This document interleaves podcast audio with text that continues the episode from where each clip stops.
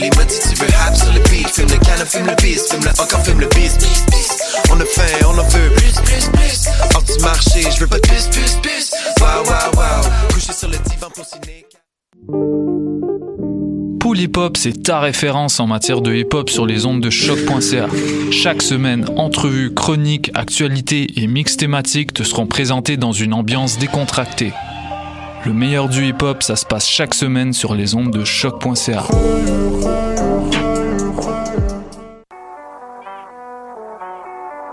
What a day? Et c'est Robert Nelson de À la claire ensemble sur les ondes de choc.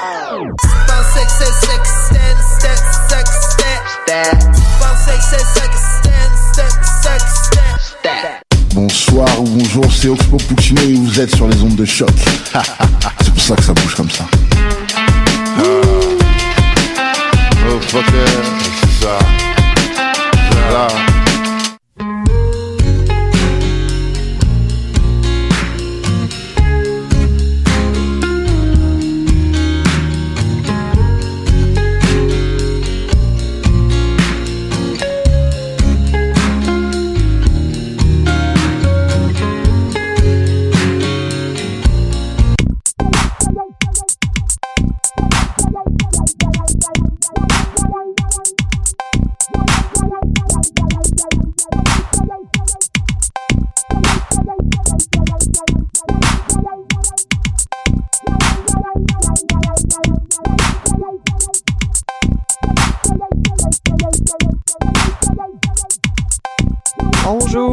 bonjour et bienvenue à cet épisode numéro 206 de Pop en stock. Mon nom est Megan Bédard et, aujourd'hui, on fait retour euh, donc sur un- une émission qu'on avait fait il y a plusieurs mois de cela. Je me souviens plus exactement euh, de la date, mais euh, donc on a attendu que la poussière redescende tranquillement sur euh, King's Landing avant de faire retour sur euh, la finale de Game of Thrones. Donc on est je crois cinq mois après la finale. Puis euh, la première épisode, le premier épisode qu'on avait fait euh, sur le sujet, euh, on avait été coupé court euh, dans nos élans euh, et on a décidé de revenir pour continuer un peu l'analyse parce que on n'avait pas tout dit. Puis euh, on, on peut faire ce qu'on veut ici à Papa Stock, fait qu'on a décidé qu'on allait continuer de toute façon. Et euh, pour l'occasion, euh, en onde avec moi aujourd'hui, euh, j'ai euh, plusieurs personnes dont euh, une qui est deux qui étaient présentes et deux qui étaient absentes. donc euh, je vous les présente à l'instant. Euh, donc à ma gauche, euh, Régis Pierre Fieux, euh, salut. Salut. Hop, je t'entends-tu? Ouais, Oh. test, test, test. Ah voilà. Test, ouais, ça va, ça va? Ça va bien toi? Bah oui, super. On est content de, ta- de te revoir parmi nous parce Ouais, que ouais, je fais, je fais des apparitions épisodiques. épisodique dans nos épisodes. Mais aussi t'étais parti une bonne partie de l'été euh, donc euh, Euh, oui, c'est pour ça. Là, je Euh. suis, je suis, je suis de rattaque. Yes, on va pouvoir te revoir avec nous euh, et t'as plein d'idées euh, vraiment très pertinentes. Donc je pense qu'on va on va te revoir bientôt dans nos studios euh, à Pop en stock. Ça, c'est gentil. Et ensuite dans euh, dans l'ordre de, de, de- des aiguilles d'une montre, euh, euh, une qui était présente euh, la dernière fois, Elisabeth Simpson. Allô? Allô, ça va bien? Ça va bien toi? Ben oui. Ben j'étais là puis j'ai beaucoup parlé. Fait qu'aujourd'hui je vais plus- pour- pour- probablement beaucoup plus écouter parce que j'ai quand même eu la chance d'avoir euh, euh, un beaucoup de temps de glace euh, pour pour exprimer mes, mes, mes, mes réflexions concernant les, les morales philosophiques et politiques qu'on peut retenir de de l'expérience de l'écoute de la saison 8 de Game of Thrones et de Game of Thrones en général. Donc euh, voilà, aujourd'hui je, je, je suis là euh, comme euh, comme euh, témoin du passé.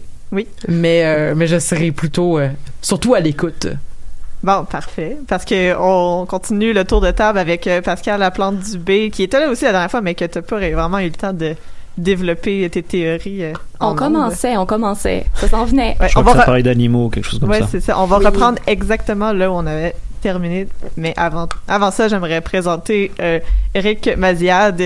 Salut. Bonjour. Qui était, qui, tu fais ta deuxième apparition à Papa Stock. Oui. Euh, C'est ça. La, la dernière fois, tu étais venu pour parler de Alita Battle Angel en mars dernier, si je me souviens bien. Dans ce coin-là. Très possible. Ouais. Donc, euh, bienvenue euh, pour euh, cet épisode Part 2 Game of Thrones saison 8. Et donc, rapidement, avant qu'on embarque dans le vif du sujet, là où on l'avait laissé, je vais faire un, un, un bref rappel. Merci à Elisabeth pour tes, pour tes très précieuse note que tu m'as envoyée avant euh, Ça fait plaisir. Donc, euh, dans la première partie, euh, vous aviez parlé euh, du du manque de présence féminine ou de en tout cas, il y a eu une mention à ce sujet-là et c'est Mhm. quand même vrai.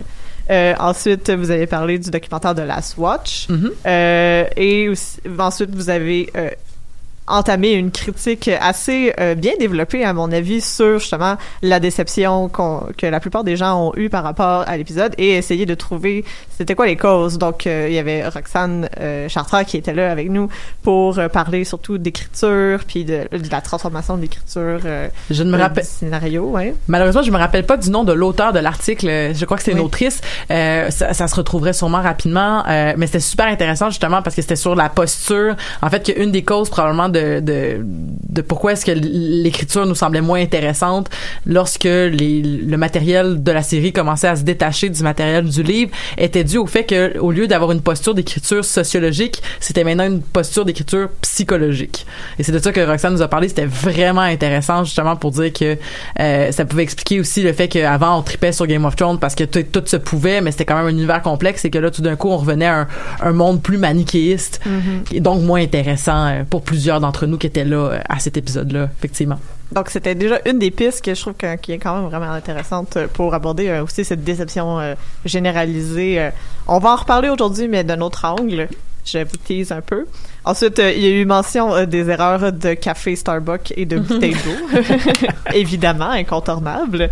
Et on avait terminé donc avec ta théorie, Elisabeth, euh, sur euh, justement euh, les interprétations politiques et sociologiques qu'on peut faire euh, de la série. Donc, les White Walkers, c'est les changements climatiques. euh, Ben, en fait, c'est ça. c'est, je pense que les White Walkers sont les changements climatiques. Ah, attends, c'est pas ça. Ensuite, c'était, ah, je pense que c'est une critique de la dictature éclairée. Ouais, mais c'est tant pas ça. Puis c'est ça. Fait que c'était tout comme un ouais, c'est pas ça, jusqu'à se rendre justement à la conclusion que, euh, que dans le fond, Bran était un, un, un, un leader transhumaniste et que c'est et, c'est de là qu'il y a eu beaucoup de, de réflexions aussi de la part de d'autres euh, euh, panélistes de, de, de, de l'émission qui nous disaient mais c'est quand même vrai que euh, George R. R. Martin est un auteur de science-fiction à la base et qu'il y a beaucoup beaucoup de liens à faire entre la littérature de science-fiction et Game of Thrones des fois bien plus qu'avec la fantasy c'était une réflexion qui avait été amorcée aussi en fin d'épisode et euh, c'est pas mal là-dessus qu'on s'était laissé euh, lorsqu'on avait on, on avait déro- on avait parlé de ça et on était revenu un peu sur la question de l'écriture et c'est comme ça que l'épisode était pas mal Je t'arrête parce qu'il faut quand même faire attention au fait que la dernière saison, on sait pas si c'est celle de George R. R. Martin, donc on sait pas forcément si lui a décidé que Bran allait avoir le trône. Ben, tu as, toi, t'as tout à fait raison. C'est quelque chose qu'on a discuté aussi justement sur euh, qu'est-ce qui était la différence, mais on parlait, euh, on, on, on discutait comme ça euh, gentiment et gaiement dans la bienveillance.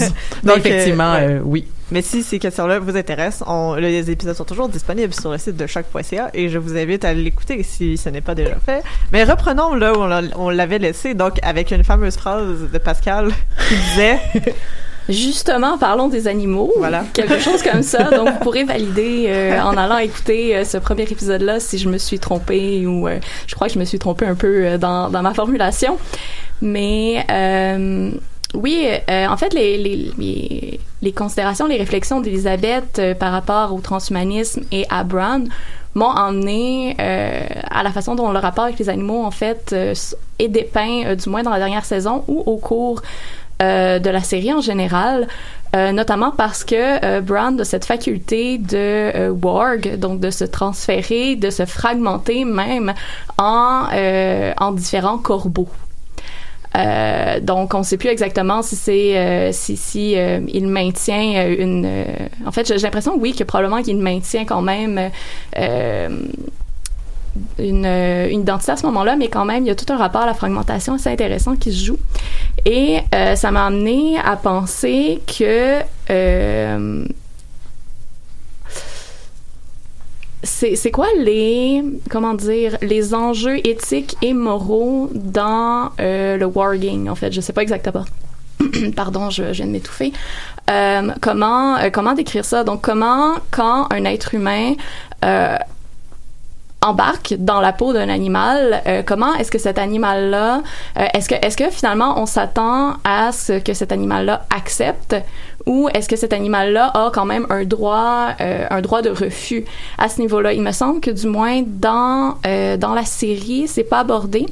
Dans les romans, il y a quand même cet enjeu-là qui joue euh, à certains moments. Donc, si je me souviens bien, je crois au début du cinquième tome, on a ce, personnage qui a wargué dans un animal et qui finalement, dont, l'identité finit par devenir très diffus à travers le corps de cet animal-là. Donc, il finit par se perdre.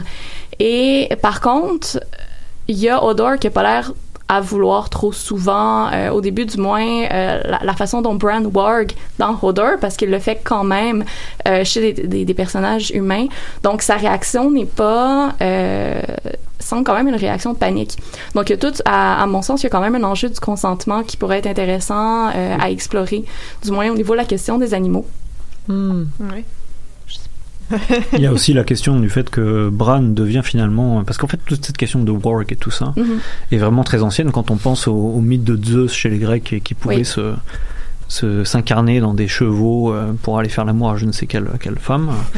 Euh, on avait un petit peu ce délire-là. Donc en fait, est-ce que Bran ne devient pas, et c'est pour ça que moi je, personnellement je le trouve terrifiant, euh, devient pas une espèce de dieu à la fin de la série? Et puis euh, tout à l'heure, Elisabeth parlait du fait que, euh, je crois que tu avais mentionné le fait de dictature éclairée à un moment donné. J'imagine Oui. que c'est pour euh. Hein. Oui, tout à fait. En fait, c'est parce que je disais, euh, en fait, pour te remettre dans le dans le bain, en fait, c'est que je disais que j'avais un plaisir, j'avais j'avais un plaisir lorsque je regardais des œuvres de pop culture, d'y trouver des d'y trouver des sens. Euh, plus plus profond des fois qu'il n'en paraît. Puis je, je me faisais la réflexion en fait que dans mon dans mon cercle proche et moins proche il y avait quand même un appel à certaines euh, radicali- à certaines personnes dans le radicalisme à des dictatures éclairées comme étant une solution en fait à, à l'échec de la démocratie. Et euh, je disais en fait que Daenerys représentait ça justement cette espèce de euh, because she knows what's good on va lui laisser euh, prendre tout le pouvoir mais dans le fond on s'était pas on s'était pas protégé de ce pouvoir là donc c'était ça mon, mon, mon point Ouais, ouais, ouais. Bah, en fait, ce que je voulais dire, c'est que effectivement, j'ai le sentiment qu'à la fin de la, la saison, on écarte deux choses traditionnelles d'un côté. Donc, il y a la dictature éclairée dont tu parles, c'est juste. Et il y a aussi, bien sûr, la monarchie héréditaire qui est incarnée par Jon Snow, c'est-à-dire qu'on l'écarte aussi. Mais par contre, ce qu'on met en valeur, euh, contrairement à une solution démocratique, qui, d'ailleurs est moquée à la fin de la saison, et ça m'a beaucoup fait rire hein, quand. C'est qui C'est Sam qui propose, je pense. hein. On Ouais, devrait donner ouais. le droit de vote au peuple, et tout le monde se fout, se fout de sa gueule. C'était très drôle, je trouve. Mais euh, la solution de secours et de, de, de finale est vraiment. euh, terrifiante, je trouve, en donnant à Bran euh, le pouvoir, parce que je trouve que c'est encore pire qu'une dictature éclairée, parce qu'il peut quand même work n'importe où, Mhm. il peut quand même euh, t'espionner dans ta chambre en train de faire l'amour euh, en étant un corbeau. Mhm. Euh, non, c'est le, le pire roi qu'on puisse imaginer, en fait. euh. Donc on passe de deux types de dictature, euh, entre guillemets, à une dictature euh, totale, de quasiment d'un dieu, je trouve. Je sais pas ce que vous en pensez. Comme une dictature omnisciente, là, à ce Ah, moment-là. omniscient, Oui. exactement, un dieu omniscient, c'est terrifiant, je trouve. C'est ça exactement un personnage qui finalement est partout en même temps puis qui peut observer tout ce qui se passe. Ouais, mais t'as pas tort avec le transhumanisme là-dessus, tu vois. Ça me fait penser à Mhm. Minority Report, il pourrait presque dire, euh, bah moi je sais que telle personne qui va faire un crime, et puis euh, tu sais, ça Ouais, commence ouais, à aller vraiment, à- C'est vraiment, euh, il y a côté, les- la police du, du pré-crime. la police du pré-crime, exactement quoi. Puis Ouais. probablement qu'on pourrait donner justement, euh, probablement que des gens qui auraient voté pour lui pourraient se défendre que quelqu'un qui a ce niveau de connaissance et de sagesse là provenant justement de de cette connaissance là puis là je faisais des liens avec d'autres euh, personnes euh, de l'univers de la, la, de la littérature comme le Kwisatz Haderach dans, Dune euh, où est-ce que ces personnes-là devenaient puis c'était un peu le, le- je pense le propos qu'avait Tyrion quand il disait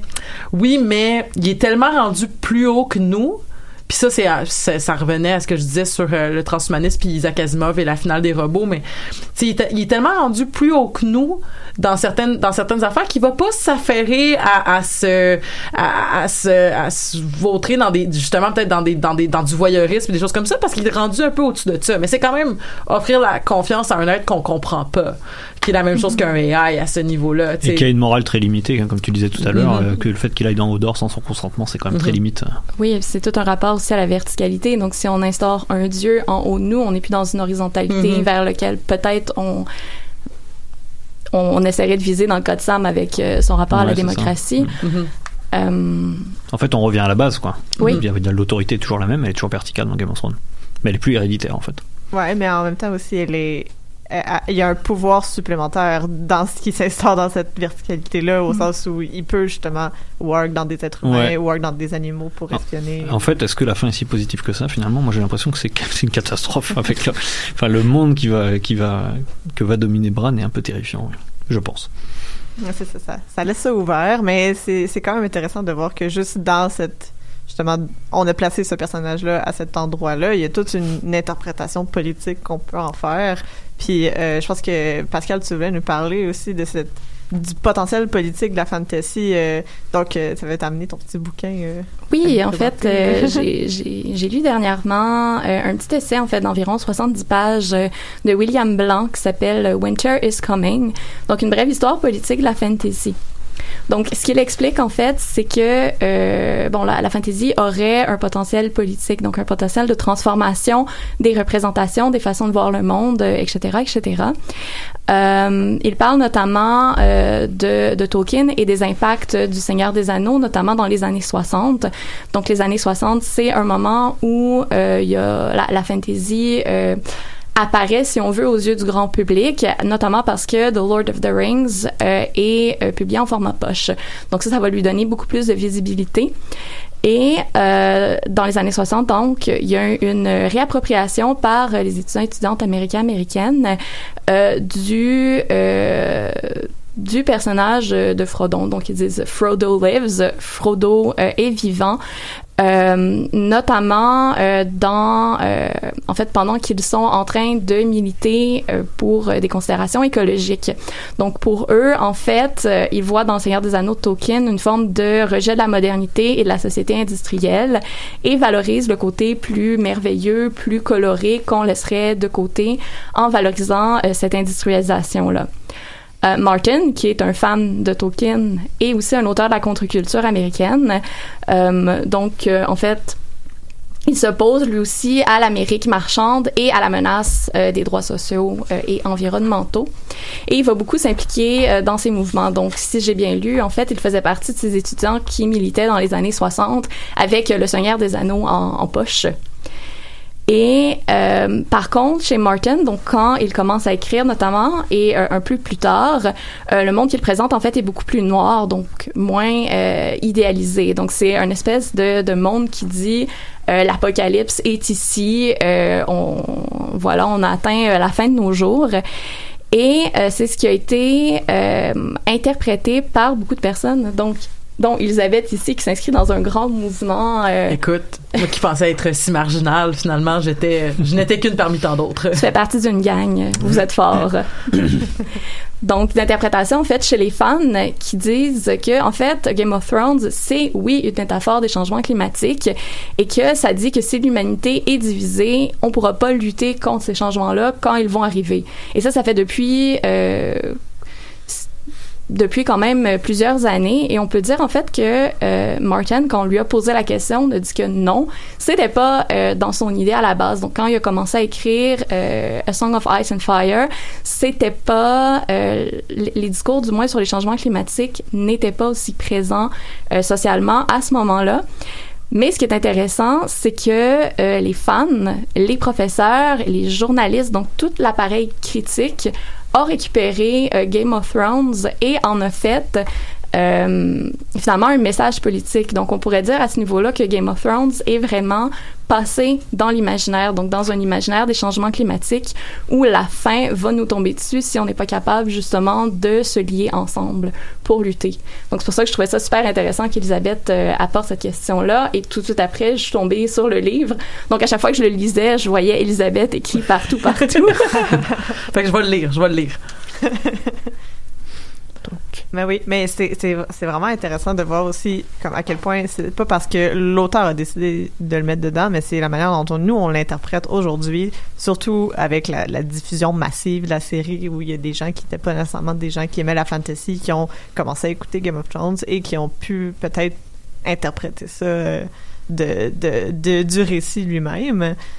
Ouais, ouais. Ben c'est comme le message politique de, de Lord of the Ring. Il y avait beaucoup de gens qui disaient que l'anneau unique était le symbole de, de, de- du nucléaire, puis que dans le Oui. fond il fallait détruire et se débarrasser du nucléaire. Puis il y a des gens qui ont démenti cette cette euh, théorie là de, de, motivation d'écriture en disant mais ça fonctionne pas avec comme mais on dit comme oui mais mais euh, voyons euh, J.R. euh, Tolkien a fait la la guerre dans ces époques-là, donc ça se pourrait quand même qu'il ait été comme connaisseur de- du nucléaire puis tout ça puis de ses risques. Puis tu sais en- en- comme est-ce que cette récupération-là devient importante, mais effectivement, on veut pas non plus donner, prêter des intentions à l'auteur. Si en plus l'auteur dit ce n'est pas ça que je voulais dire, parce qu'effectivement, je veux dire, euh, A Song of Ice and Fire, moi je n'ai pas lu les livres, mais je sais que c'était comme plus dans les années 90. euh, Ouais, 91, je crois, le début de l'écriture, 96, la, la publication du premier tome. Ben voilà, fait que, je pense qu'il y avait des enjeux quand même au niveau écologique, certainement, mais peut-être pas au niveau justement de, de, de, de la, la crise climatique qui, qui se passe. Donc, euh, la récupération, la, la réception, je vais, je fais, un- Oui. je lance la balle à notre collègue de l'autre côté de la table, mais je- puis je, je veux pas prendre non plus, euh, je, je, veux pas non plus foquer l'or- l'ordre des, des, des passages, mais effectivement, la réception devient aussi importante que l'intention. Ouais, mais il y a ça. Il y a beaucoup, il y a beaucoup d'interprétations. En tout cas, pour être une personne dans l'étude littéraire, puis vous le savez aussi bien que moi que des fois les auteurs ont des fois pas grand chose d'intéressant à dire par rapport à leur œuvre. Tu sais, faut, faut pas oublier que euh, chaque auteur-autrice est situé dans un contexte aussi. Donc, évidemment, il va y avoir... euh, je veux dire, quand Martin, justement, a écrit ça, euh, on commençait à en parler un peu. Quand euh, D&D ont pris la relève, on en parlait d'autant plus. Donc oui, eux ont baigné euh, dans, dans ce contexte-là qui est peut-être inconsciemment influencé. Mais ce qui est intéressant, surtout, c'est au niveau, comme on l'a dit, de la réception. Donc, qu'est-ce que les gens en font? Comment ils transforment ça? Comment ça passe dans un imaginaire social aussi? oui, définitivement. Mais c'est tout ça, ça, ça a aussi rapport. euh, je sais pas si on veut transiter vers la réception tout de suite. Au pire, on Je voulais bien rebondir un peu sur Tolkien Ouais, rapidement. euh, je pense, je pense que pour revenir à l'anneau, je pense que c'est un symbole de pouvoir. Ça, je- ça a toujours Ouais. été chez Tolkien. Euh, après, euh, c'est vrai que Martin est inspiré de Tolkien, mais j'ai le sentiment que Game of Thrones s'écartait énormément de, du Seigneur des Anneaux, qui est quand même très manichéen. Euh, il est très manichéen parce que bah, déjà il y a une mystique chrétienne dedans, donc euh, forcément euh, Tolkien a besoin d'opposer le bien et le mal. Euh, et la Game of Thrones dans la dernière saison, ce qui m'a vraiment frappé, c'est qu'en fait il revient vers ce manichéisme. On y échappait parce que Martin était aussi un grand fan des rois maudits de Maurice Druon, donc avec tous les complots politiques, euh, il y avait vraiment des tonnes de, de, schèmes labyrinthiques, euh, des intrigues et tout ça. Et puis d'un seul coup, la saison 8, bim, on revient dans le manichéisme. Il y a la méchante, il y a les gentils. On n'a même pas d'explication sur pourquoi les White Walkers. en fait, c'est juste qu'ils sont méchants. Donc faut les tuer, c'est des orques en fait. Il y a aucune logique. euh.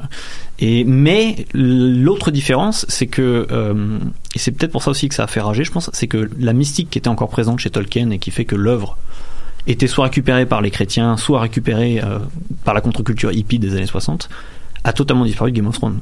Toutes les notions de la prophétie avec Jon Snow, le, fait que le warg et tout ça, toutes les choses les plus mystiques de la saison et de la série se sont écroulées en fait, toutes les théories se sont écroulées et je trouve qu'il n'y a plus rien de mystique qui reste. Hmm. On se retrouve face à une série qui, qui est juste manichéenne pour être manichéenne et ça c'est triste. Mais c'est intéressant euh, parce que c'est aussi euh, quelque chose dont on parlait avant d'entrer en onde, euh, ben bien avant. En fait, c'est que toute cette mystique-là entretient un rapport assez fort avec l'altérité, comme tous les aspects fantastiques le font en général Mhm. aussi.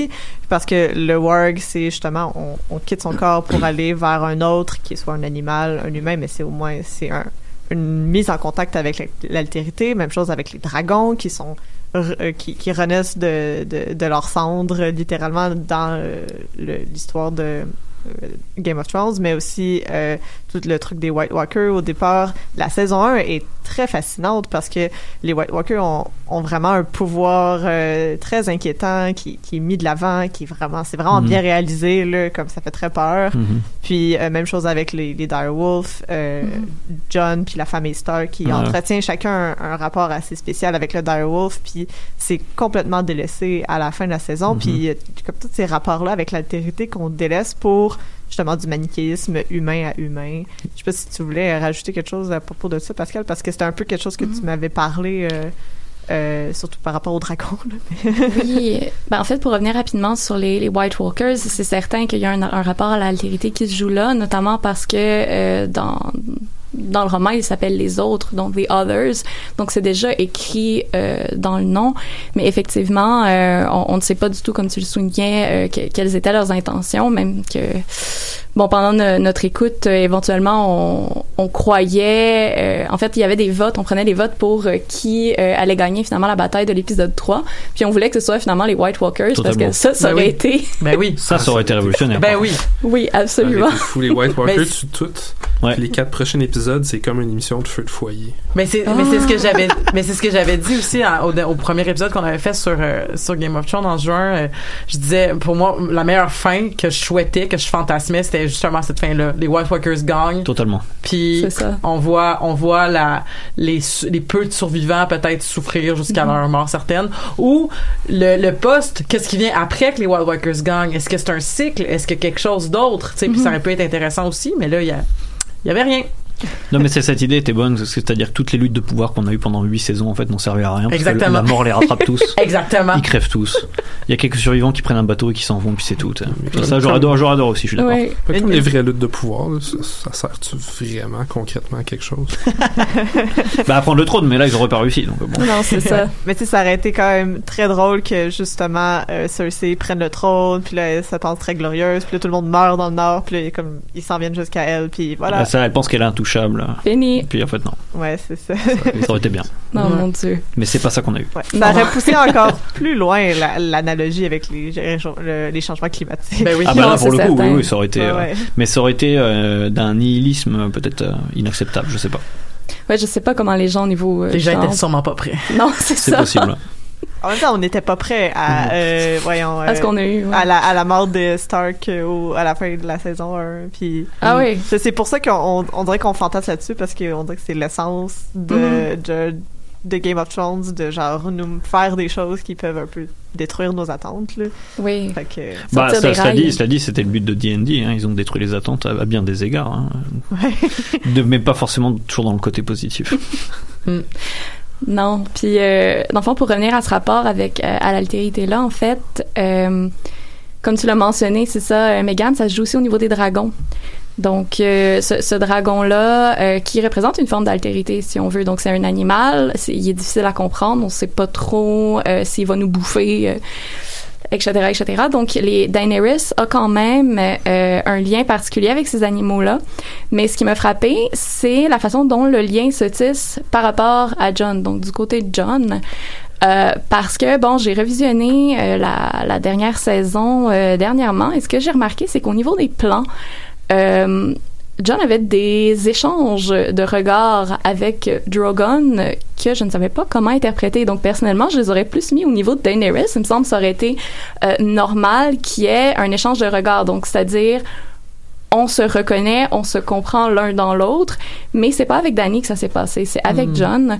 D'où mon impression qu'il y avait euh, ce, ce transfert-là euh, du, du lien avec le Dire Wolf, avec Ghost, vers le dragon. Euh, lien qui se concrétise notamment euh, par euh, cette euh, scène euh, tout à fait... euh, crève-cœur Crève-cœur.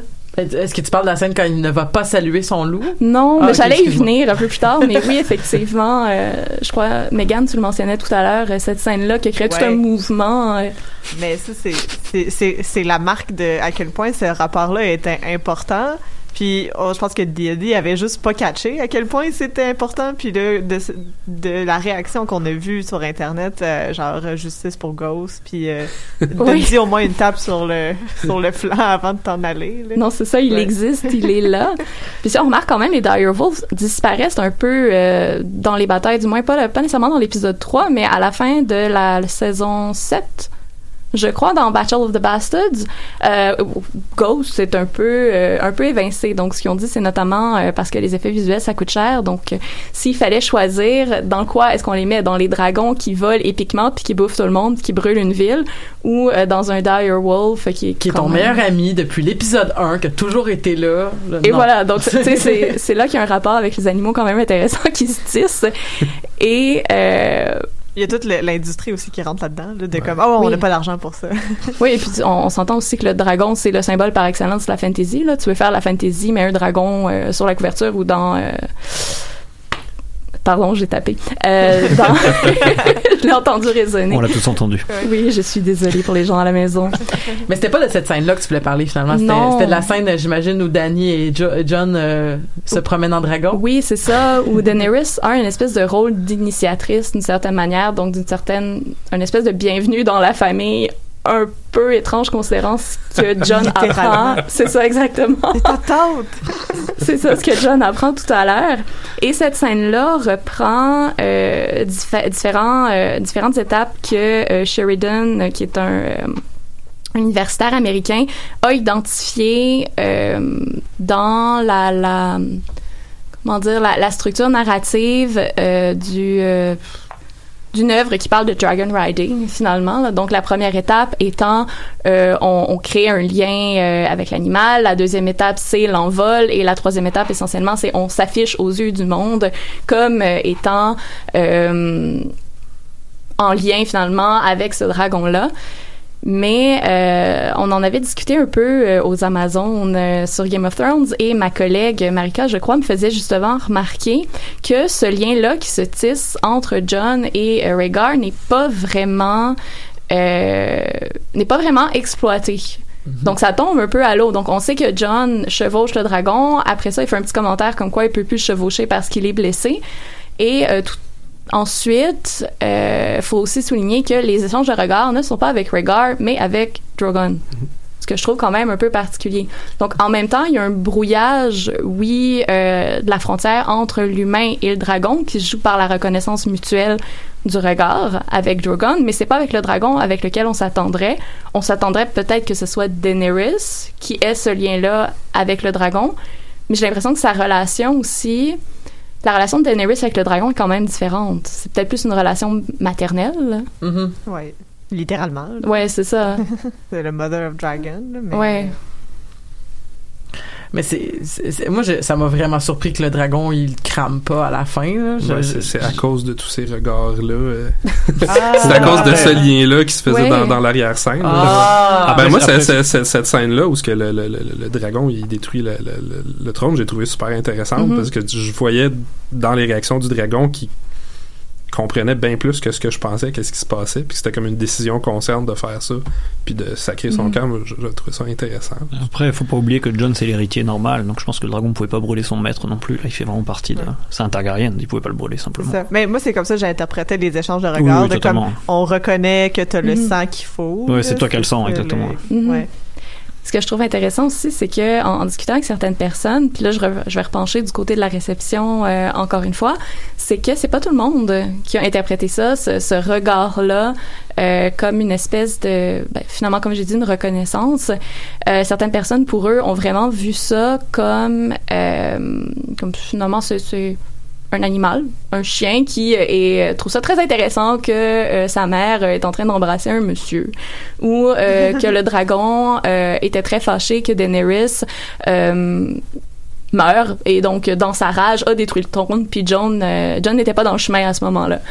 Mais donc ce c'est ça c'est ce que je trouve intéressant c'est que même au niveau de la réception c'est pas tout le monde euh, en visionnant l'épisode qui a reconnu cette altérité de l'animal là et même quand j'ai fait la comparaison avec le chien tout à l'heure c'est aussi euh, dire que les dragons ne sont pas des animaux ou sont plus que des animaux, c'est aussi reléguer les animaux à quelque chose de euh, peut-être moins euh, conscient, moins important.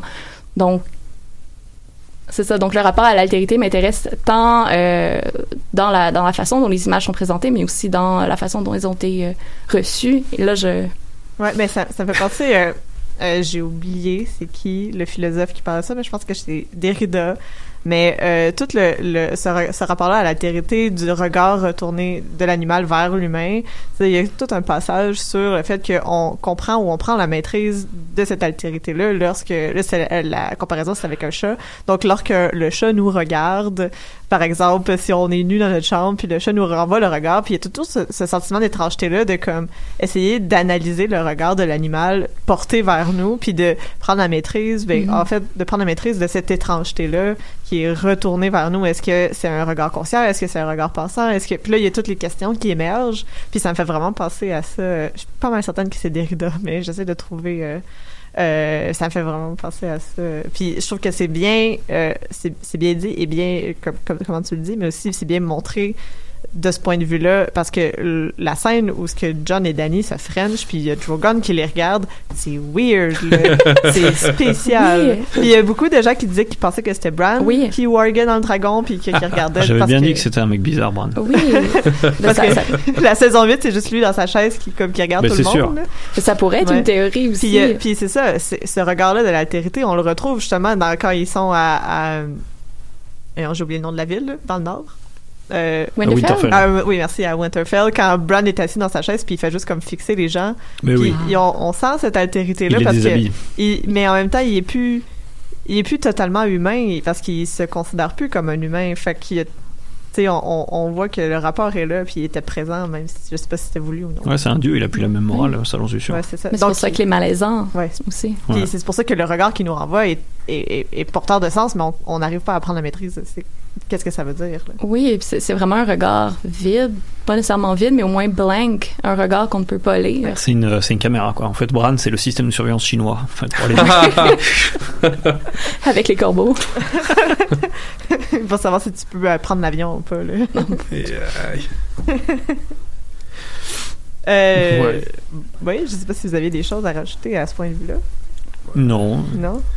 Ben, je proposerais de transiter vers ta théorie, euh, Régis, euh, sur... Parce que, en fait, euh, toute la, depuis tantôt, on parle de, de, de Drogon qui... C'est Drogon qui a détruit le trône, c'est ça, là? Oui, Donc, le fait euh, fondre. Ça- me fait penser, ça m'a vraiment fait penser euh, au meme qui sortait là, donc euh, genre euh, qui disait ah non mais Drogon pourquoi tu m'as pas tué puis il dit ah non mais c'est comme je sais que c'est pas toi qui l'as tué mais c'est la recherche de pouvoir qui était faite Oui, c'est ça. Puis là, je détruis le trône, Les- comme la symbolisation du boulevard foucadien. Puis là, Ouais. quoi?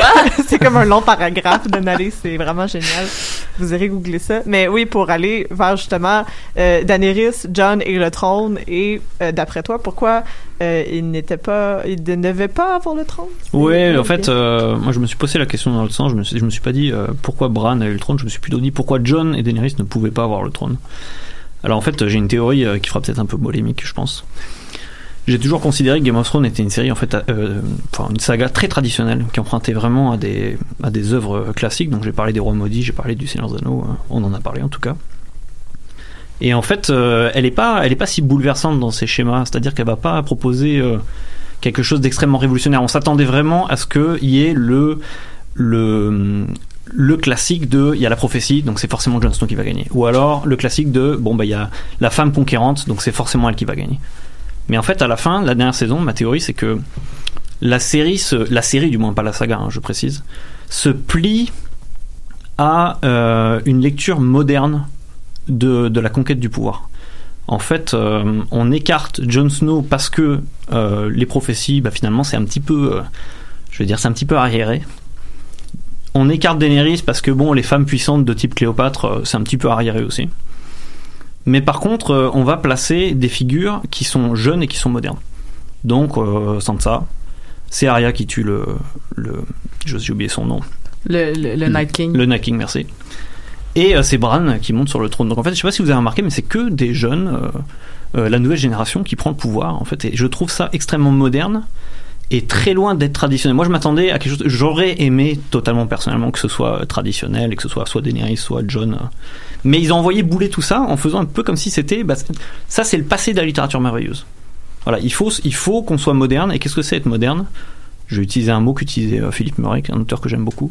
Le jeunisme. Le jeunisme, c'est il faut mettre les jeunes en avant, il faut que la nouvelle génération soit en avant.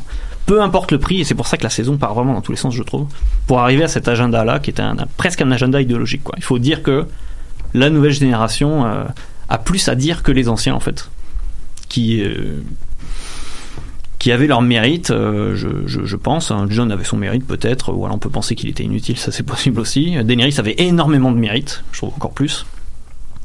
Et finalement, euh, on met en place ouais, des jeunes, c'est ça. Hmm. Je dis pas que c'est bien ou c'est mal, mais c'est mon observation. Non, mais c'est intéressant euh, justement de, de le voir de ce point de vue-là parce que comme tout ce, en fait tout euh, montrait un peu que ça, ça allait finir justement, soit, John, soit Daenerys sur le trône. là. Il y avait comme il y avait pas tellement d'ambiguïté à savoir si ça allait être. Ben, en fait, ça allait être quelqu'un d'autre que ces deux-là. Puis c'est pas ça qui est arrivé, on l'a vu. Mais c'est intéressant de le voir justement du point de vue du, du jeunisme, comme, comme tu Ouais, ouais, le, le- mais- je, je- je- moi je le vois du point de vue du jeunisme. Ouais. Il Ouais. faut, faut mettre la nouvelle génération en avant. Je me demande s'il y a un impact euh, comme pécunier qui vient avec ça aussi, tu sais, le potentiel de spin-off qui est plus important lorsque tu mets des personnages jeunes, totalement. des acteurs qui, qui risquent d'être intéressés à revenir rapidement ou dans quelques années qui seront encore disponibles et encore vivants, euh, contrairement à si, mettons, on avait mis des personnes plus âgées. Euh, qui seraient peut-être comme ou justement des personnes comme John Kit Harington, Emilia Clarke ou euh, Peter Dinklage que bon ils seront peut-être intéressés mais ils seront peut-être plus disponibles. Que je me demande si euh, le fait tu bon ce qu'on disait à l'ép- à l'épisode de, Game of Thrones qu'on a fait en juin à, à Pop en Stock c'était que apparemment que D&D se sont fait dire par Martin voici je vous donne pas les détails, mais voici où sera tout le monde à la fin. Fait que John, il va être dans, il va aller passer à travers, il va aller passer l'autre côté du mur. Euh, je sais pas s'il a spécifié qui qui allait être mort ou pas. Euh, mais je me demande si justement le fait d'avoir fait cette, cette espèce de- d'affaire-là, de ben là, Arya, elle s'en va découvrir le reste de l'univers, ben c'est comme tout le monde l'a vu comme ben c'est un spin-off là, tu sais c'est c'est un potentiel de spin-off im- immense. tu sais. Arya, clairement, ouais. Ouais, c'est ça. Elle, elle part sur le bateau, là, puis elle dit on va aller découvrir Mm. des terres qui ont jamais été découvertes. Arya l'exploratrice, ouais. Exactement. Non, c'est c'est clair qu'il y a potentiellement des impératifs commerciaux euh, derrière ça. Là. Ben, peut-être, écoute, je, peut-être, peut- je sais pas, là, je, je- je me dis, euh, si, si mon but, c'est, si mon but, c'est de, c'est de, parce que ça reste quand même le but, oui, c'est des artistes, là, mais ça reste quand même un, ils, ils sont financés par des gens qui leur disent comme, ouais, mais là, c'est notre vache à lait la plus importante, puis tu veux, genre, juste tirer la plug. Elisabeth, tu peux le dire que Game of Thrones est une offre capitaliste, y a pas de problème. ben entre autres ben entre autres mais c'est ça c'est je pense que quand même c'est ça serait je pense que c'est quasiment euh, je, je le vois le meeting dans ma tête là, des, des, des, des producteurs qui disent comme faut au moins que tu laisses une potentiel Non, je suis d'accord avec toi. Ouais, c'est ça, ouvrir le porte. Mais en même temps, je pense pas que c'est nécessairement incompatible. On peut écrire des histoires, puis ensuite s'inscrire dans les, dans les impératifs économiques sans Mhm. nécessairement que ce soit absolument. une exigence de faire comme non, non, non, là, ça sera pas euh, les vieux là, qui vont gagner, là, ça va être les jeunes parce qu'il faut les garder longtemps. Puis je pense pas qu'il va y avoir non plus euh, 50 encore 50 ans de spin-off de Game of Thrones. Là, Alors, j'espère. on s'est- je pense qu'on s'est déjà tanné aussi un peu. écoute on se tente pas de Star Wars fait que tout est possible Il faut attendre 10 ans pour ça. Ah, les aventures d'Aria, l'exploratrice, euh, les jeunes, non? oui Ouais, c'est ça pour la deuxième? Channel Le petit singe aussi. Ben oui. Ça prend ça, là, comme dans Pirates des Caraïbes. C'est juste moi qui triple là-dessus. Mais euh, il y avait un truc qui était décevant vraiment, et puis je pense qu'après tu vas pouvoir parler de la réception, j'imagine, c'est que les, les gens, j'ai l'impression, étaient déçus, non pas par forcément la fin, c'est que Bran soit le roi, bon, à la limite, mais c'est la façon dont ça a été amené, en fait, c'était Oui. c'était n'importe quoi. C'est ce que je disais, euh, j'ai- on a le sentiment que pendant toute la saga, euh, on est vraiment dans les codes du merveilleux traditionnel. Et puis pour coller à cet agenda-là, toute la dernière saison a vraiment envoyé bouler tout ce qui existait pour mettre Bran sur le trône, euh, pour faire en sorte que Sa- Sansa ait le nord. Et encore, ça c'était plus logique peut-être. Et puis, euh, qu'Arya tue le, le Night King, ça c'est un petit peu bizarre aussi. Mm. C'est mon avis. Et je pense que les gens étaient plutôt déçus par la façon dont ça a été fait, vraiment. C'est pas même Ouais. pas la fin, quoi. Si, si on avait eu une bonne écriture, moi je pense que c'était pas une très bonne écriture. Ça Mais c'est ça, aujourd'hui, même, j'ai vu un article d'un- des producteurs de la série, je pense, j'ai complètement oublié c'est quoi son nom, là, mais qui, qui avouait pour la première fois que ça semblait euh, à être- à avoir été fait de façon rapide, un peu rushé, puis Mm. euh, que justement, tu sais, c'est une histoire qui doit se développer. On est habitué aussi avec Game of Thrones de une histoire qui se développe euh, presque en temps réel. Puis euh, Mm. déjà, je pense que depuis la saison 6, il commence à avoir de plus en plus d'ellipses. Puis on n'est pas Oui. habitué à ça. Puis il y, a- il y a comme justement ces ellipses-là, elles n'ont pas lieu d'être parce que c'est une série à développement de personnages. Tu peux pas faire une ellipse quand tu essaies de développer les- le caractère de tes personnages. Ou il faut que tu les fasses de façon mesurée aussi. Je pense que, Mm. en tout cas, ça, c'était m- ma critique de l'écriture. C'était, tu peux pas faire une ellipse de trois mois pour montrer euh, une descente psychologique d'un personnage. Ah oui, oui, moi, oui, c'est comme, c'est, c'est juste incohérent. Ouais, ouais, ouais, c'est ça, que Daenerys devienne folle, d'accord, mais, mais, Mais tu peux pas euh, euh, effacer les trois mois où Non, non, ça, ça se passe, là. C'est ça. Puis il y a quand même eu des moments euh, à travers toute la série où euh, il y a une accélération du rythme, mais il y avait toujours à- après ces moments-là un moment où est-ce qu'on s'arrêtait, on se posait, puis ok, on regardait comment les cartes étaient placées, qui, quel pion était tombé, quels étaient les impacts, on se repositionnait, et ça c'est quelque chose qui, à mon sens, manquait. Donc le dernier épisode aurait pu très bien être un ou deux autres épisodes de Mm, plus. oui. Ouais, ouais. Hmm.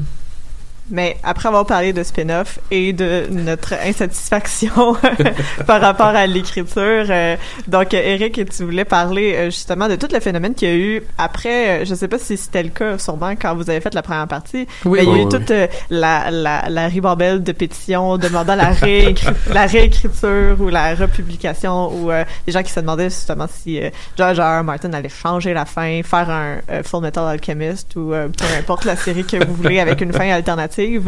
Donc, euh, je te laisse la, parole à ce sujet-là. euh. Euh, ouais, c'est ça. Ben, moi, j'ai trouvé ça super intéressant de, de, de regarder ça, là, cette espèce de, de- d'ébullition-là dans la communauté où ce que ça finit par une méga pétition avec des millions de gens qui signent pour demander une réécriture. Ouais, c'est ça. C'est, c'est, très intéressant. tu sais. Dans le fond, moi, ça m'a amené à me questionner. Ben, premièrement, tu sais, pour moi, la dernière saison, comment je peux dire, j'ai été, j'ai été très déçu euh, de la dernière saison mais je suis quand même très satisfait de la dernière saison. Fait puis moi, tu sais, euh, ben personnellement, moi, ça m'envoie plus en introspection. Fait que j'essaie d'aller regarder, mais mon Dieu, euh, pourquoi je suis déçu, puis pourquoi je suis satisfait, qu'est-ce qui se passe là-dedans? Puis c'est pas ce que je, je remarquais dans la communauté. Puis, puis, puis pour moi, comme, comme réaction, ce que ce que je trouve intéressant, c'est que pour moi, ça s'apparente un peu à une, sorte de, de psychose, si on veut, tu sais, où ce que comment dire? Ce que tu disais, c'était le, le- le désir de, de réécriture, justement. Ouais, ouais, c'est ça, le désir de réécriture. Pour moi, le, le, le parallèle c'est que je fais, c'est comme, c'est- un rejet de la réalité. tu sais. Dans, dans le fond, ce que j'aimais faire, c'est un, parallèle avec la vraie vie. tu sais. Je suis comme, hey, j'ai eu une année de marde, j'ai perdu ma job, euh, ma blonde me lâché, euh, euh, ça n'a pas d'allure, ma carrière, ça marche pas, faut que je me réoriente. C'est quoi cette année de marde-là? Euh, réécrivez mon année.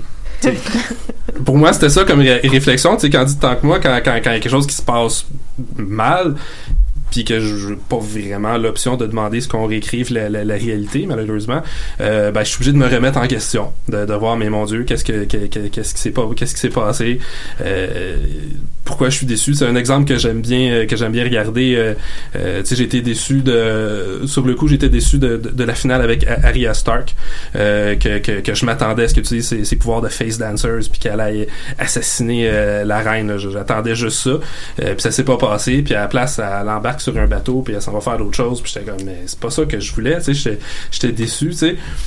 Mais il a fallu que je m'arrête que je réfléchisse, que je comprenne pourquoi je suis déçu. Puis après ça, ma relecture suite à, ma petite période de, de réflexion, c'est ah ben finalement, tu sais, c'est comme son, elle a fait un choix de carrière, elle a étudié pour être un assassin. Euh, finalement, ça a pas servi. Puis elle a choisi une autre carrière, puis elle s'en va se réaliser dans d'autres choses. Puis elle est plus pris par toutes les Game of Thrones, puis ces niaiseries là, fait qu'elle s'affranchit de tout ça, puis elle s'en va vivre la vie qu'elle veut vivre. Puis finalement, j'aime ça, tu sais. Ben oui, que, que Diane lui dise comme j'ai vécu moi une vie de rancœur et de, de, de rechercher la vengeance, puis tu vois-tu où ça m'a mené? Puis tu sais comme que là justement euh, tu parlais de, des jeunes là, euh, tu parlais des jeunes Régis puis c'est c'est ça c'est aussi de dire comme là t'as tout ton temps devant toi là veux-tu gaspiller puis devenir ce que je suis devenu tu sais. Effectivement c'est intéressant de le voir comme ça mais que sur le coup ça nous déçoit. Oui. puis c'est ce qu'on faisait au premier je reviens encore au premier épi- au premier épisode. Je l'ai écouté euh, un petit peu avant de rentrer en ondes c'est pour ça que c'est très frais dans ma mémoire. Euh, euh, mais le premier épisode où est-ce qu'on disait justement que ce qui avait été super choquant dans cette dans cette réception là c'était qu'on a le droit à la critique mais cette critique là ne semblait pas éclairée elle semblait réactionnaire puis Ouais. dans une espèce de je suis pas content puis je suis pas content. Fait que si je suis pas content c'est que c'est toi qui as fait quelque chose de pas correct. Au lieu de se questionner sur ben est-ce que je- est-ce que c'est parce que c'est pas ce genre de de de- d'histoire là que je cherchais? Euh, qu'est-ce que qu'est-ce que je cherchais si c'était pas ça? Est-ce que c'est parce que je, je dans le fond j'affectionnais plus les, les personnages que je pensais puis leurs fins m'ont déçu?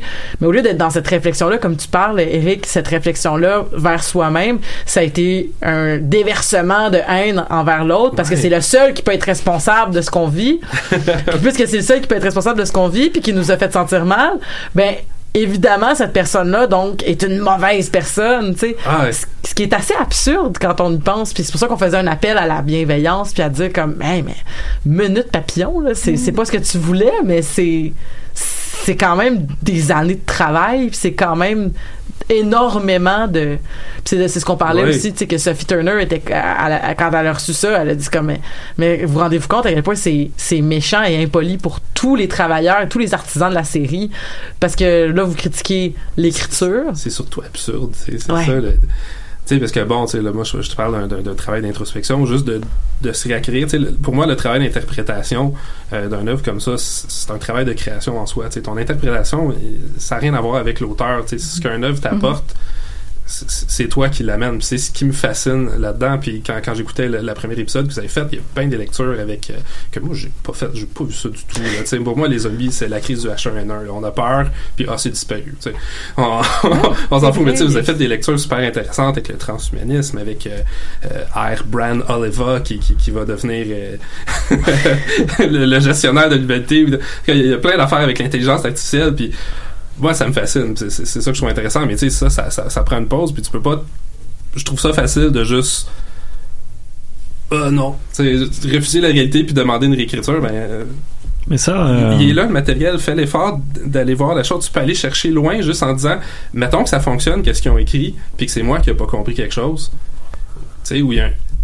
Il y en a plein qui, qui, qui étaient fâchés sur. Euh, bon, J'ai oublié Daenerys qui, qui, qui tout à coup vire folle puis qui brûle la ville. Moi, je l'attendais depuis le début, ce truc-là. Pour moi, c'était pas surprenant puis que ça se passe comme ça. Euh, J'ai vu des gens faire des trucs comme ça dans la vie, là, que c'est des gens que t'aimes puis que tu comprends, puis tout d'un coup, ils font des choses horribles, qui, complètement contraires à tes valeurs, que tu t'attendais pas du tout. Mais j'espère que t'as vu personne brûler une ville. non, ben, pas, pas brûler une ville, pas, pas, pas nécessairement tuer des gens, mais tu sais, c'est- quand même incroyablement choquant, puis ça te remet des remises en question profondes. Mais ça arrive, tu sais. Ouais, puis c'est ce que je Mm. trouve intéressant, euh, fascinant en fait dans ta démarche, c'est justement tout ce travail d'introspection qui ramène au fait que la façon dont tu reçois puis t'interprètes une œuvre, ça te renvoie surtout à toi-même, puis à ton cadre de référence, puis à c'est quoi tes schèmes, c'est quoi Tes attentes. euh, c'est exactement c'est quoi tes attentes, ton horizon d'attente, et c'est ce qui euh, ce qui, ce qui semblait bouleverser tant de personnes, c'est peut-être justement que ces schémas d'attente-là, euh, cet horizon d'attente-là a été euh, complètement renversé euh, mais tu peux de pas toutes les manières. là. mais tu peux pas satisfaire des millions de personnes Ben non, absolument pas. En fait, euh, je voulais faire une lecture un petit peu marxiste de la chose. C'est que j'ai l'impression que cette pétition, c'est vraiment un cas d'école de la société euh, dans laquelle on vit. C'est-à-dire que on considère maintenant que l'art n'est plus l'art pour lui-même, mais l'art est, euh, c'est l'offre et la demande. En fait, on est vraiment dans l'économique. Quoi. Mm. Mhm. J'ai payé pour regarder cette série, donnez-moi la série pour laquelle j'ai payé, s'il vous plaît. Quoi. C'est vraiment ça. Ouais, mais c'est intéressant ça parce qu'il y a aussi le fait que avant c'est beaucoup euh, les les essences de production qui avaient tout ce pouvoir là de comme oh mais vous euh, vous allez payer pour n'importe quoi fait qu'on va faire euh, ce qu'on veut puis de toute façon vous allez acheter puis depuis que justement l'internet a donné une voix à cette masse là de fans maintenant on, euh, ils se gênent plus pour euh, se manifester pour faire des pétitions ou pour juste exprimer leur mécontentement fait qu'il y a comme un retour du balancier Mhm. de, de quelque chose qui se tramait depuis le début de la culture populaire et de la culture Ben, marchande. Tu sais, quand t'as pas de pouvoir sur ton gouvernement, que t'es pas dans une vraie démocratie, puis que tout ça, mais écoute, tu, tu vas où est-ce que t'as du pouvoir, puis t'as peut-être du pouvoir à signer une, une lettre. C'est d'ailleurs sans- là-dessus, ouais, sur la culture, c'est vrai. Oui. Mm. Ben ouais, Ben, dans le moment qu'il y a une forme euh, d'écran, d'une certaine manière. Là. Même tout à l'heure, euh, avant d'entrer en onde, je parlais du rapport au cosplay. Euh, j'ai euh, cosplayé en juillet dernier au Comic Con de Daenerys Targaryen, donc à peu près un mois et quelques euh, après la fin de la série. Si c'était à revisiter, probablement je le referais, mais je m'attendais pas à ça. Euh, le fait est que mon costume créait justement un, un forme d'écran ou du moins de récepteur pour les commentaires des gens. Donc, Mhm. ils me disaient ce qu'ils auraient euh, aimé dire au personnage de DJ Hill parce qu'en général, c'était beaucoup des hommes. Et j'en ai eu vraiment de toutes les couleurs. Autant j'ai eu euh, T'aurais dû finir sur le trône ou On t'aime, Danny euh, ou euh, C'était une très mauvaise fin, mademoiselle. Donc, T'es devenu leur soupape. dans oui, d'une certaine manière. Puis il y avait quand même. Mais ce qui est intéressant, c'est que malgré tout, il y avait quand même beaucoup d'amour pour ce personnage-là qui avait. Contre lequel les gens auraient pu facilement se retourner. Parce que je pense qu'il y a un amour pour le merveilleux traditionnel qui Oui. est euh, j'aurais aimé que ce soit ma reine, voilà, parce que euh, elle traversait tant d'épreuves et puis euh, elle était éclairée, comme disait Elisabeth tout à l'heure. J'étais prêt à vivre sous sa monarchie éclairée, quoi, quasiment. Mm. Mais c'est drôle parce que on, on parlait de, on parlait de la semaine dernière, je pense que je parlais de, de non geeks avec euh, avec des amis. C'est des gens qui ont donné des noms geeks à leurs enfants. Oh Puis mon là, il y a- Ah oui, semblerait-il qu'il y a une pétition J'allais le dire, ouais. sur euh, les, les, les, les mères et les pères déçus d'avoir appelé leur fille Daenerys ou, ou, ou Khaleesi parce qu'ils étaient comme ben là c'est quoi ça? Mais c'est comme ouais mais c'est quand même euh, c'est- quand même un, un, un beau un beau gambling là, de donner le nom un, un nom à un personnage qui est pas fini Ouais. C'est que avant t'as- la fin de son arc narratif. Ben voilà C'est c'est charger Ouais. ton enfant de toute une charge symbolique Ben oui. aussi et Ouais. culturelle. Peut-être que les livres vont rattraper le personnage, on sait pas. hein. on sait pas Je sais pas. Mais euh, Martin a dit qu'il voulait pas changer l'histoire. Donc. euh, Ah ouais, on je a savais pas ça. Ouais, non, il a dit qu'il y avait pas question de réécrire une autre fin, mais que. Donc il assume que c'est sa fin à lui. Oui, mais c'est ça. Mais j'imagine que ça va être. Il va y avoir plus de développement de personnages Ah j'espère pour bien. aller vers la Sinon fin. c'est Fait très décevant. hein. Puis sûrement que ça, Ouais. ça va éclairer d'une autre manière aussi cette fin-là qui était si décevante pour plusieurs. Mm. Euh, Il aurait fallu qu'il ouais. fasse euh, comme Bandersnatch, ce qu'on aurait pu choisir. Est-ce qu'il peut flatter le chien ou on veut un dragon citerne qui peut détruire une ville? On choisir. ouais, c'est ça. Si tu flattes le chien, tu te rends pas à temps à King's Landing. Et après, il utilise les données pour faire son livre, tu vois, c'est ça. ah Ouais. Mais au final, tu sais, il y a juste quatre fins. Oui. On peut pas, on peut pas choisir vraiment qu'est-ce qu'on veut. On peut juste choisir dans qu'est-ce qu'il nous offre. Comme la Mm. réalité. Ouais. Oh, Oh mon dieu, c'est méta tout ça. c'est méta. Mais euh, je pense qu'on va finir avec ça, à moins que vous ayez un mot de la fin à rajouter. Euh, ben je- des c'est- espoirs pour un spin-off. Ben comme disait, euh, comme disait, euh, je crois que c'est Jean-Michel euh, au premier épisode. Je pense que c'est une bonne façon aussi de rappeler la fin. C'est qu'il disait que que Hélène Després disait que toutes les fins, euh, que ce soit la fin dans le livre ou la fin de la série, seront tous des fins légitimes. Et c'est à toi, auditeur, lecteur, spectatrice, auditrice, de de choisir laquelle va te plaire et que c'est ton droit en tant que consommateur de pop d'avoir cette fin-là, d'y réfléchir, de faire ton introspection, de, de, la, de la rejeter, de l'accepter, mais que c'est quand même la fin qu'on a, puis c'est tout, puis c'est ça. Fait. Sur ce, finissons l'épisode. Merci à vous tous et toutes d'avoir merci été euh, là pour cette Merci à toi. ce part 2 très C'était très bien éclairant. intéressant. Oui, merci. Et merci aux éditeurs et auditrices à la maison qui nous écoutent euh, religieusement chaque semaine. Et euh, je vous dis à la semaine prochaine pour un prochain épisode de Pop en stock. Bonne soirée. Bonne soirée.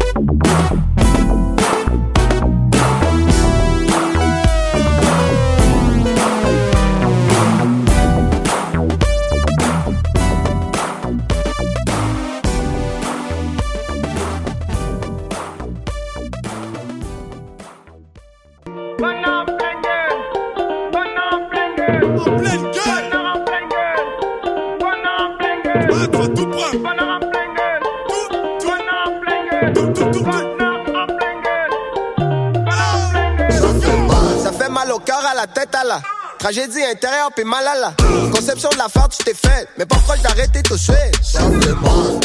Oui, madame, oui, monsieur.